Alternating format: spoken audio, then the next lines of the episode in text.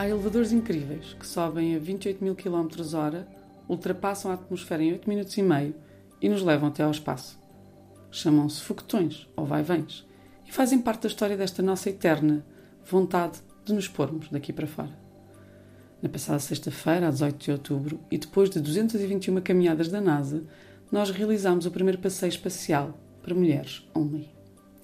Entretanto, cá embaixo, esta semana, de carro, bicicleta, a pé ou de elevador, nós, 88 mulheres em 226 deputados, três de nós negras, demos um grande passo para a humanidade no Parlamento Português, não sem darem, infelizmente, alguns homens uns passitos pequenitos para trás. Lá em cima no espaço, e enquanto consertam uma bateria, Jessica Meir e Christina Cook recebem um telefonema e um só. Com quem gostariam vocês de falar se estivessem no espaço para dizer, como a minha tia Mariazinha sempre diz quando atravessa o Alentejo, ah, isto aqui é tão bonito. Christina, Jessica, please stand by for a call from the President of the United States. Pois do outro lado da linha falou Donald Trump para lhes dizer que eram as primeiras mulheres no espaço, o que não era verdade, já lá estiveram 18, que se fosse ele não estava ali e que elas estão a uma grande altitude. Pois então, cá embaixo, uma das primeiras mulheres negras está a postos para pisar um parlamento que já deveria ser multirracial há muito e tem de apertar a mão a alguém que, como ela, também pisará o parlamento pela primeira vez, mas com intenções opostas à dela. Eu diria às nossas.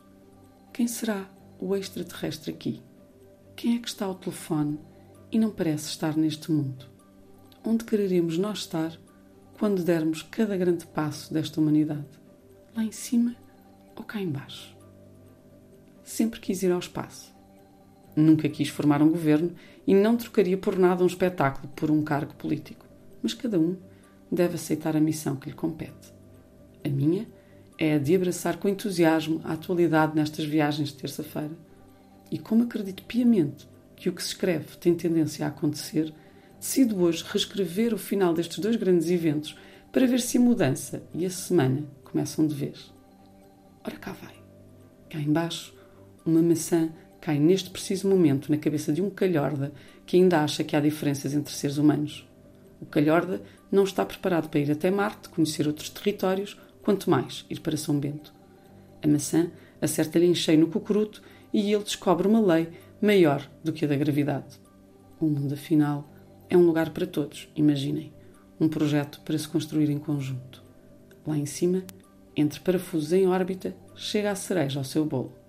A notícia de que Trump caiu da cadeira em Washington, tal como outro senhor caiu por aqui há uns anos. E é este o cavalheiro que, rodeado de suas musas, pega no telefone e nos diz: